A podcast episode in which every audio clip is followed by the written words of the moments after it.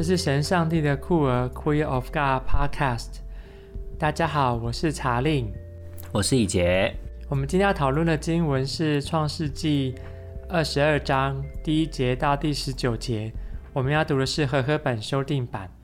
这些事以后，上帝考验亚伯拉罕，对他说：“亚伯拉罕。”他说：“我在这里。”上帝说：“你要带你儿子，就是你所爱的独子以撒，往亚摩利地去，在我指示你的一座山上，把它献为燔祭。”亚伯拉罕清早起来，准备了驴，带着跟他一起的两个仆人和他的儿子以撒，劈好了燔祭的柴，就起身往上帝指示他的地方去了。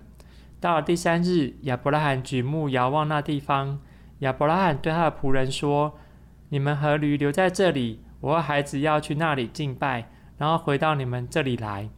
亚伯拉罕把燔祭的柴放在他儿子以撒身上，自己手里拿着火与刀。于是二人同行。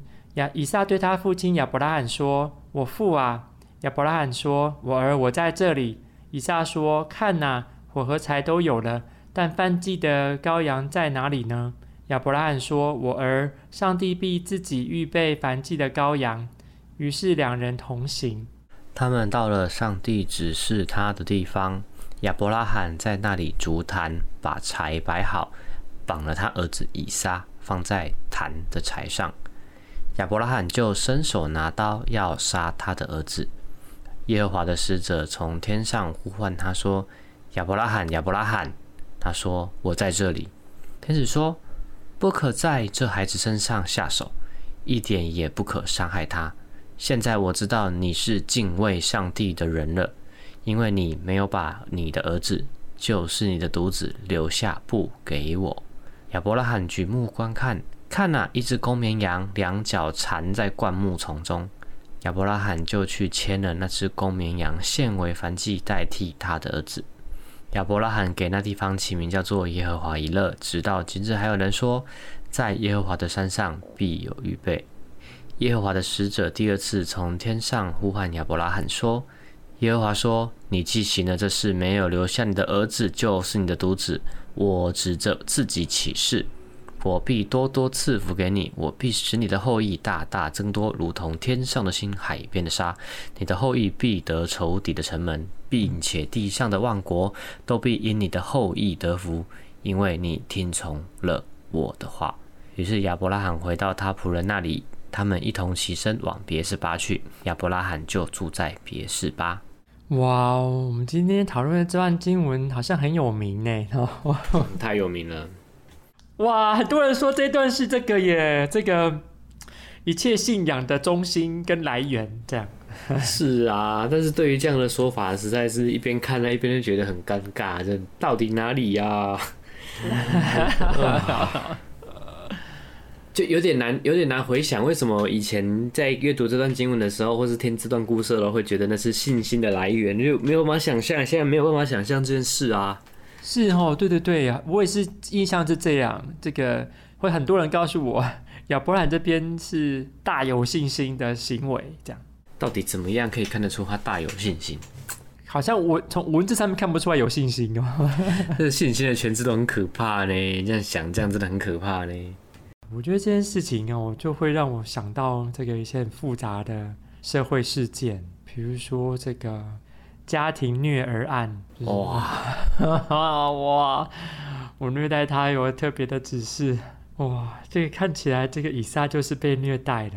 这个这个虐待是很长期的过程，有三天的时间，从家里面出发，然后往山上走，然后在路上被虐待的这个以撒还问他爸爸：“哎呦。”我们如果是要去这个做呃献祭呀，诶，那为什么没有带献祭的礼物？哎，他从一开始应该就存有这样的疑问了吧？如果他不是笨蛋的话。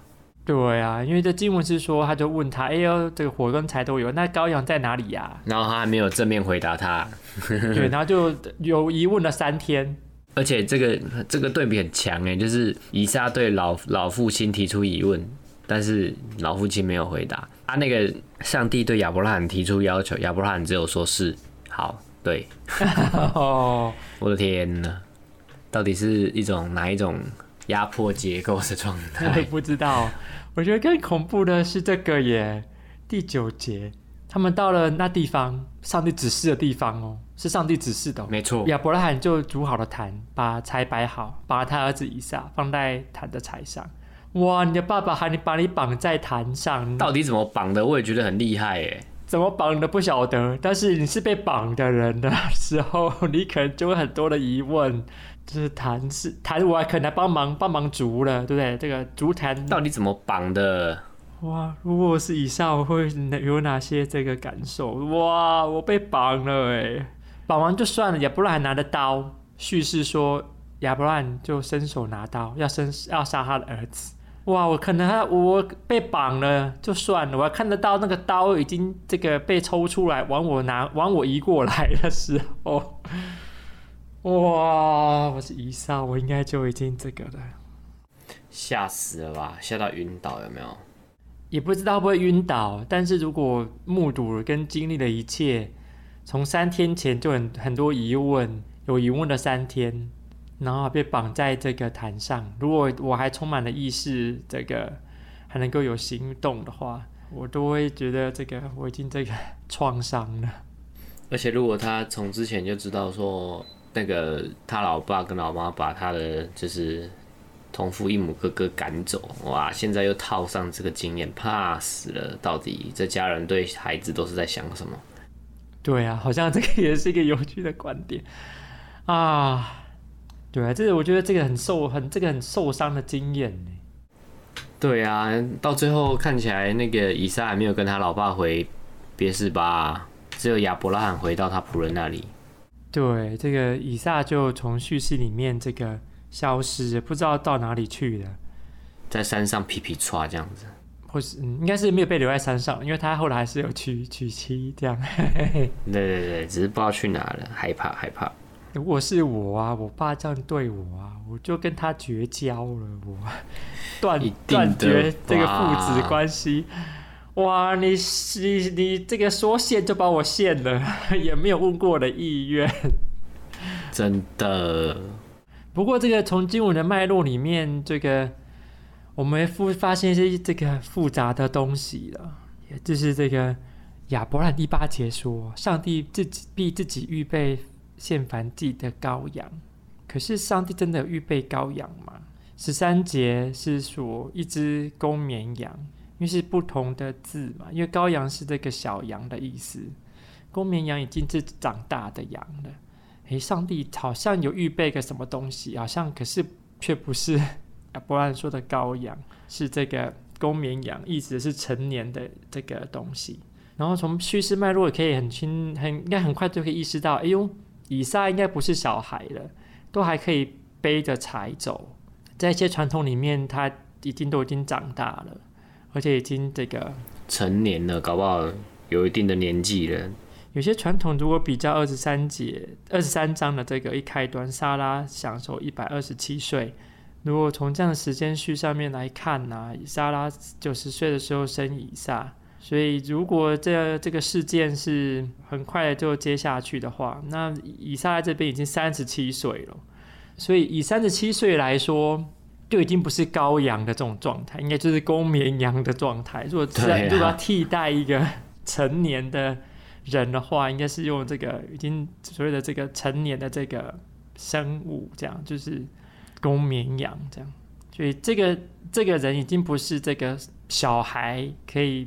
任由你指示的这个状态，是个成年人。亚伯拉罕带着成年人绑了成年人，要献成年人为祭，这是在是很恐怖的经文呢。对啊，到底是要怎么办？这个真好难哦。好，哎、欸，我觉得这个你的挑战就在这里了，一杰。你要怎么样跟你的那个信徒说这段经文呢、啊？到底是不是要听上帝的话？要听还是不听？要听就很可怕，不听可能也很可怕。是不是？对啊，那听上帝的话就是很可怕嘛，就是要杀自己的就是亲生的亲生的儿子啊什么的啊！不听的话，谁知道哪一天他又从从天上降火下来啊？好可怕！对啊，这是哎，好了，《创世纪》二十二章一开始这个第一节，这个上帝考考验亚伯拉罕，所以他想要知道亚伯拉罕的一些事情。他为什么还要想要？对啊，还想要知道什么事情？上帝还想要知道我们什么事情？他不是应该都知道吗？对，我想说，是不是很多事情，这个我们觉得就难以面对的，如果都把它视为是上帝对我们的考验，那上帝实在是这有点残忍。老是把那些东西放到我们眼前，然后我们只好自圆其说，说啊，上帝放到我们眼前的都是我们有办法承受的啦，干嘛呢？对，有没有想想这个以撒的感觉？他可能不能承受啊，就不想跟他老爸讲话了，而且跟不想跟他老爸一起下山，把我带去卖，把我牵去卖了都不知道。哎，好像我小时候听过这种话，哎，被被人家牵去卖，帮人家储钞票。嗯，这边以撒就被要被人家牵去献祭，还帮人家背财，帮人家足坛啊。所以上帝到到底上帝到底是要考验亚伯兰是什么？然后我们就会呃，如果我们从经文里面找线索，就会从看到这个第十二节这样，上帝的天使阻止亚伯拉罕，然后跟他说：“现在我知道了，你是敬畏上帝的人了。”所以上帝是想要考验亚伯拉罕到底有没有敬畏上帝。敬畏上帝这个修辞就是英文，就是说你有没有害怕、惧怕上帝？唉，上帝居然只是要。大家怕他，所以只好做这样子的测试。你们要怕我哦，这样子。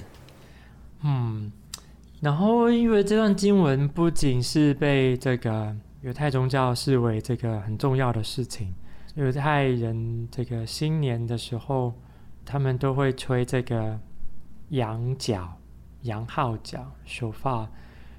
吹手发的这个意涵就是说，不要忘记哦。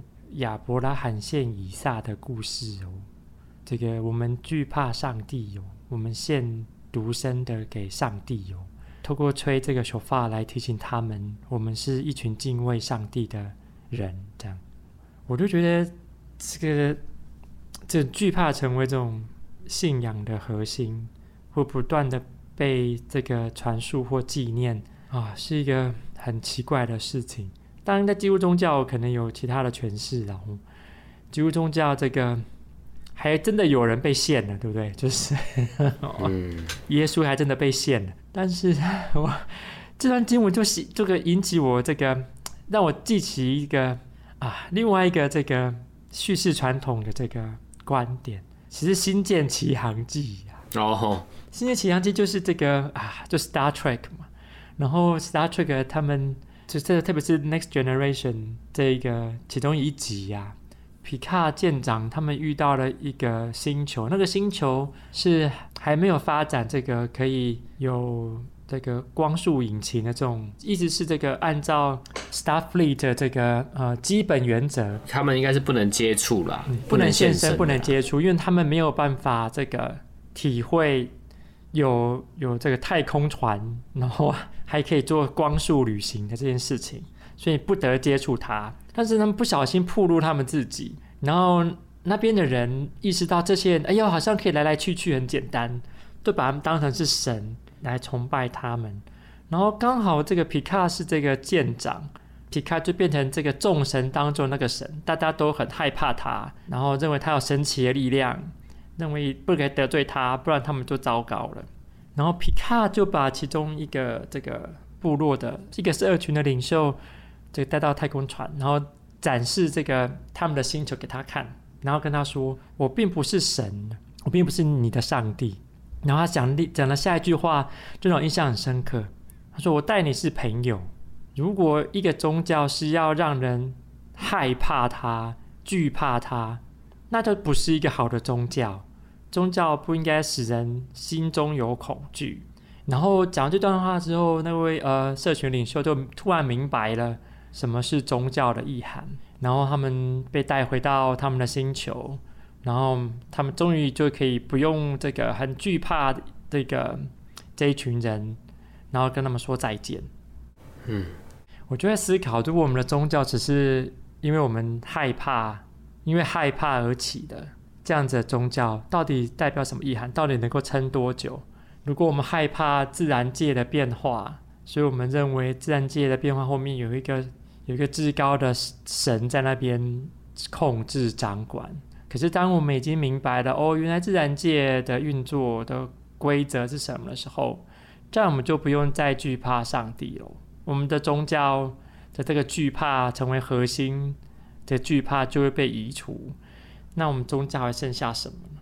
这等于是对了，对这对了这段经文提起了很严肃的核心的挑战，就是如果我们从这段经文里面看到了是因为我们惧怕上帝，所以我们必须有信心，这样子论述的话，好像在这样子的，就是这个这这个新建迷航的的故事，也好像在提醒我们，应该可以有不同的观点。可是以撒可能还是很害怕吧？以撒他害怕比较不是害怕上帝，他应该是无法理解，就是那一个慈爱形象的父亲怎么会突然变这样吧？哎呀，我都不知道耶亚伯拉罕是不是慈爱父亲的形象哎，他把他的哥哥赶走，而且给他们一袋水而已。很多东西很难解释啊，就是他可能是一种苦难的来源，就像约伯一样，上帝就是想知道而已。可是上帝为什么会要想要知道？他到底想要干嘛？他为什么想要知道人？人不是他造的吗？对，但有些困扰啦，就是这段经文是很明显的是不同来源嘛。因为第一节是上帝是 Elohim，对啊。可是这个后来这个十三节那边开始讲的部分，他既然是说亚伯拉罕给他起名叫做耶和华以勒，所以呢，它其实是不同的来源，经典来源被编纂在一起的。然后从第十五节亚耶和华天使。使者从第二次从天上呼喊亚伯拉罕，就会意识到其实这是也是另外一段的起源，就是呃被编纂在一起的。因为同一个事件有两次耶和华的使者的现身跟呼叫，就是明显知道是不一样的叙事传统被编纂在一起的。这样编纂的痕迹明显，就就会考验着这个叙事的人到底要怎么样看待这样叙事的观点。到底要呃强化了，还是要挑战了某些观点的问题？这样，当然如何诠释它，更是一个这个神学的问题来面对。